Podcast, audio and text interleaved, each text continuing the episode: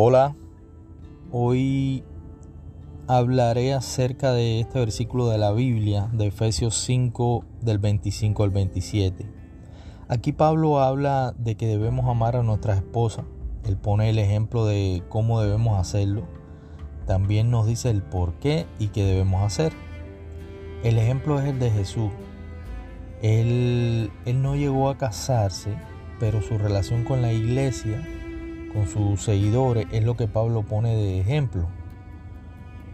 Él pone la iglesia como, como su esposa. Jesús decidió amar a su, a su iglesia, a sus seguidores, y tan grande fue ese amor que él decidió morir por ese amor. Pablo explica eh, por qué el maestro hizo eso. Él lo hizo para hacerla solo suya. Así dice la Biblia. Así lo cuenta. Hay dos cosas que Jesús hizo para limpiar y purificar a su esposa. Una fue a través de su mensaje, el mensaje que él dio, y la otra fue por el bautismo. Esto lo narra, todo esto lo narra aquí este versículo, ¿verdad?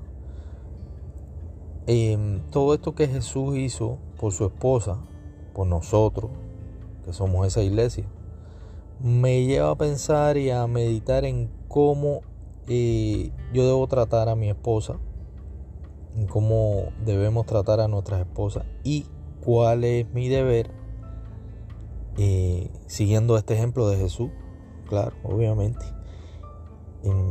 Pablo nos dice que debemos amar a nuestra esposa así como Jesús amó la iglesia. Nuestro deber como esposo consiste en enseñar a nuestras esposas, ¿verdad?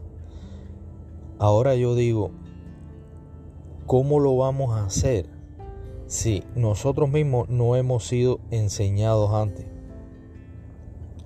O sea, si no nos han enseñado, si no hemos sido enseñados. Eh, y yo creo que aquí está la clave. Yo creo que debemos convertirnos en seguidores de Jesús primero,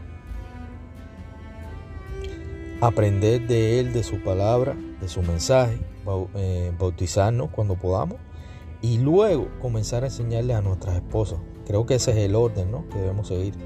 Dice la Biblia en estos versículos que Jesús quiso regalarse una iglesia gloriosa, apartada del mal y perfecta.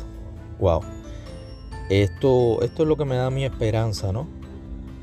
Eh, esto es como, yo creo que es como, como el resultado de, la obediencia. Esto fue lo que, este fue el resultado de lo que Jesús consiguió.